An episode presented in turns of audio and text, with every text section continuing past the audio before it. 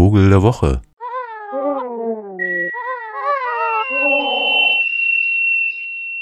Na, guten Tag und ähm, einen schönen Sommer noch. Der Frühling ist ja einfach übersprungen worden, nicht wahr? Und deswegen gab es auch irgendwie nur so ganz temporär irgendwie Frühlings-, also Frühjahrs-Zugvögelgäste hier so im Binnenland, wo der Vogel der Woche ja herkommt.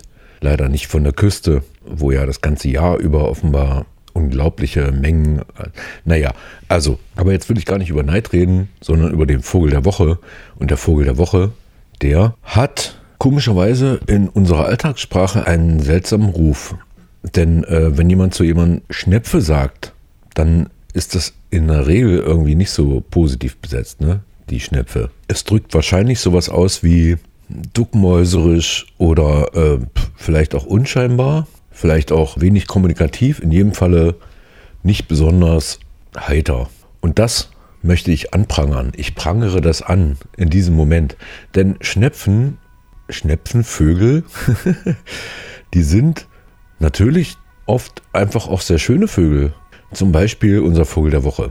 Der hat im Brutkleid, also jetzt, ne, so orange, rostbraune Brustfedern, also leuchtet regelrecht rostrot und einen schönen langen Schnabel, ist gar nicht so klein, also würde ich mal sagen, also geschätzte 30 Zentimeter hoch mit einem langen Schnabel. Und wenn er fliegt, dann auch mit leuchtend weißen Flügelbinden und einem schwarz-weißen Schwanz, also absolut unverkennbar, handelt es sich um einen trotzdem auf der ebenfalls roten Liste der vom Aussterben bedrohten Vögel Deutschlands vermerkten Vögel, nämlich die Uferschnipfe.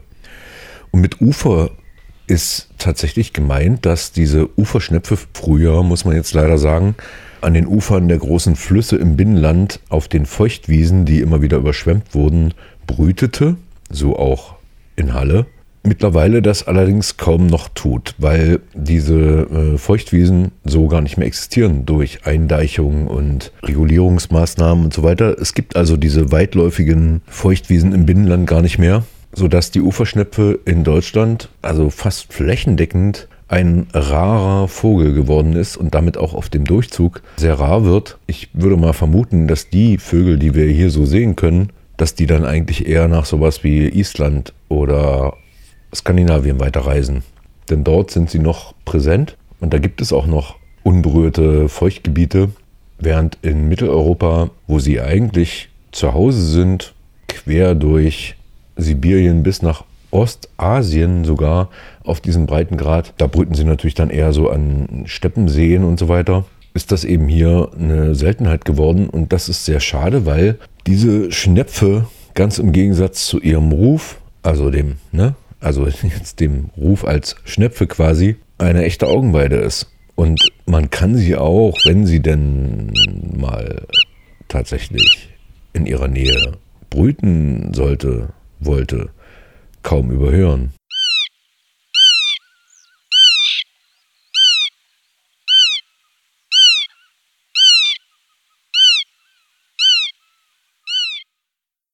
Ja, das sind sie, die Uferschnepfen, vollkommen verrückt in der Balz. Und wenn ich mir jetzt noch vorstelle, dass Jäger irgendwie auch ein Auge auf Schnepfen werfen, weil sie das irgendwie cool finden, ich weiß auch nicht warum übrigens, so Schnepfenjagd, ja, Waldschnepfen, Uferschnepfen, das finde ich irgendwie cool, die abzuschießen, dann ist jeweils ein Partner zumindest echt einsam, denn Uferschnepfen sind Paare, die häufig ihr ganzes Leben zusammenbleiben, was vielleicht sowas wie 20 Jahre meint oder so. Und bei isländischen Uferschnepfen konnte zum Beispiel gezeigt werden, dass Paare zeitgleich ankommen, obwohl die Partner mehrere hundert Kilometer voneinander entfernt überwintert haben, was ich auch eine schöne Sache finde. Ja, also ein halbes Jahr zusammen, so ein bisschen diese schönen gefleckten Eier in die Wiese legen und betreuen. Und dann, äh, mach's gut, wir sehen uns nächsten Mai wieder. Naja, in der Regel eher sowas wie März. Wir sehen uns nächsten März wieder. Und ich, äh, ach, ich weiß noch nicht, wo ich hinfliege. Finde ich eigentlich ganz gut. Wenn sie dann aber wiederkommen und sich wieder treffen, dann ist es nicht sowas wie, na, wie war's? Sondern dann wird richtig gebalzt. Dann sind die Männchen mit spektakulären Balzflügen zugange. Also so ganz steil hoch und rollt den Körper um die eigene Längsachse und stürzt steil aus großer Höhe runter und dann gibt es diesen charakteristischen Ruf hier.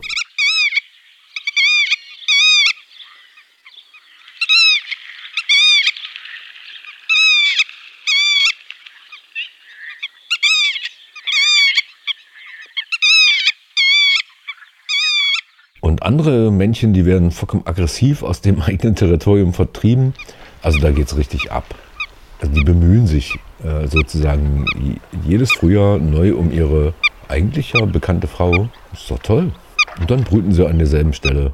Meist nur wenige Meter vom alten Brutplatz entfernt. Das kann dann auch äh, in kleineren Gruppen passieren. Also sozusagen, dass die, ja, wenn es einmal passt, ne, dann können da schon bis zu 20 Paaren auf so einer Wiese irgendwie brüten finde ich eben auch gut. Also ein WG-Ding irgendwie.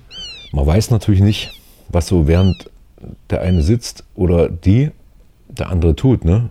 Aber das ist ja auch das Schöne an so einer gemeinsamen Wiese.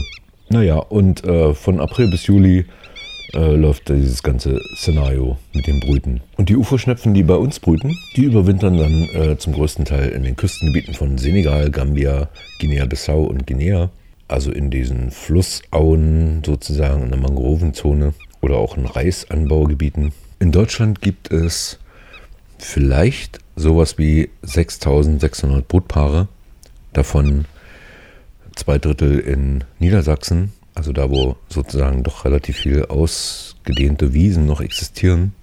Aber ich habe es schon gesagt, steht auf der deutschen roten Liste der vom Aussterben bedrohten Vögel und das hat ausschließlich mit der Landschaftsgestaltung zu tun, beziehungsweise der Eindeichung der Flussauen.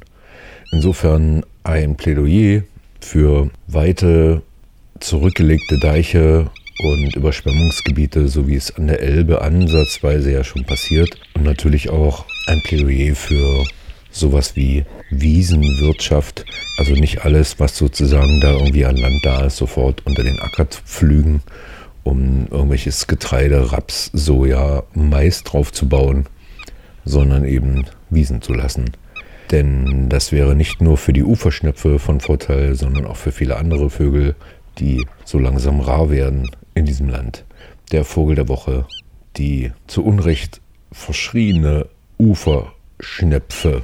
In den Niederlanden übrigens immer noch einer der häufigsten Brutvögel auf den allgegenwärtigen Wiesen und Weiden, sodass sie dort beinahe als Nationalvogel behandelt wird. Tja, hier eben nicht.